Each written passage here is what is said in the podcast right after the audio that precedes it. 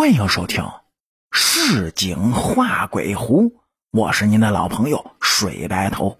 我的爷爷还有一个亲兄弟，也就是我的二爷爷。这兄弟俩呢，感情极好，一辈子没红过脸。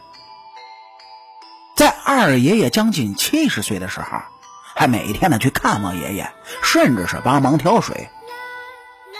二爷爷的老婆，哎，也就是我的二奶奶。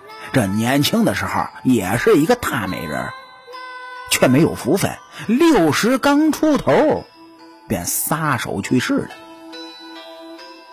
就是因为二奶奶去世而引发的事件，使得我的爷爷和二爷爷就起了一次非常大的冲突，这差点呢就断了关系。二奶奶是肝癌去世的。所以家人都有心理准备，并预备了丧礼事宜。阴阳先生呢，是我二奶奶的堂弟，我们称呼为舅爷爷。我家的祖坟里埋葬的最大辈分就是我的太爷爷，也就是说太爷爷占坟。按理呢，所有进坟的后辈都要在太爷爷坟的下方，如果埋在太爷爷的上方。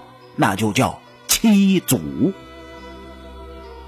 可是这个阴阳先生偏偏给选择的坟墓就是在七祖的位置上。当场呢，爷爷便撂下了脸，坚决的反对。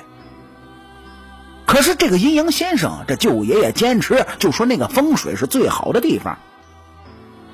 二爷爷一听，风水好，有利于他那支的后人。便也听信了这个舅爷爷的话。爷爷当时啊，就扔了手中的拐杖，气的是直跺脚，指着二爷爷说要断绝关系，再不来往。二爷爷一面跟爷爷道歉呢，一面却让儿女听从舅爷爷的指挥，扔把坟墓就选择在了那个位置，没有改变。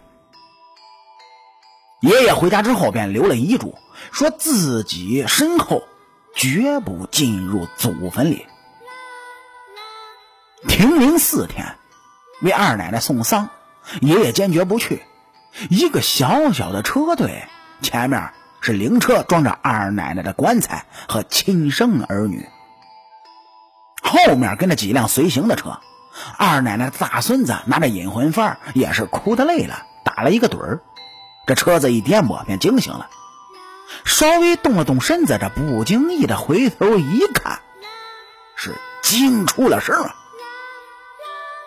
大家闻声顺着他的目光回头，见一个小旋风就跟在了车的后面，这不远不近的保持着一个距离，然后是一直跟着。大家是惊异非常啊！这还没缓过神来呢，车子又是一个大颠簸。有人嘟囔：“怎么回事啊？”可这话音还没落呢，车子就停了下来。这可是十分忌讳的事儿，灵车绝对不能半路停下，否则会有不吉利的事情发生。前面的灵车停下来，这后面的车辆自然是无法前行的。这个时候，阴阳先生从后面的车子上下来，走回来问发生了什么事儿，并责怪司机不懂规矩。这司机十分无奈的就说：“哎，我都开了多少年灵车了，怎么能不懂规矩呢？这车子突然熄火了，你让我怎么办？”这时候，二奶奶大孙子又拉了阴阳先生向后面指过去。原来那股一直跟着灵车的旋风仍然在车队的后方，仍然是那个距离，也不前进了。阴阳先生见状，便安慰几个子女说道：“啊，大家别怕啊，这是你妈妈不愿意离开，又不放心你们，才一直跟着。车子熄火也不是你妈妈不愿意走的缘故。”然后呢，转身又问司机：“这车子还能开吗？”司机发动了几下，还真发动着了，就说：“啊啊，行，能继续走。”车子好了，阴阳先生也点头，回身向后面的车子过去。还没等上车呢，前面又传来了叫喊声：“跑过去一看，竟然是棺材上起了火。火苗呢，虽然不大，几下就扑灭了，可棺材上这留下了烧过的痕迹，大家这心里就感觉到有点不祥啊。齐齐的就看向了阴阳先生。这先生也知道是犯了忌讳，却不知道忌讳在哪儿，只好安慰大伙儿：“啊，没事儿，没事儿啊，是你妈妈显灵了，继续走，继续走。”车子是继续前行，众人不时的看向身后，那股旋风一直跟着，直到入了坟地，这才消失不见。下葬的时候呢，众人心里都有些紧张，害怕有事情再发生。好在剩余的一切都很顺利，没有不吉利的事出现了。送葬回来都是要先洗手、拿糖再吃饭，吃了饭呢，本家谢过来客，葬礼便算结束，大家回家休息，只待三天后圆坟，七天后上望。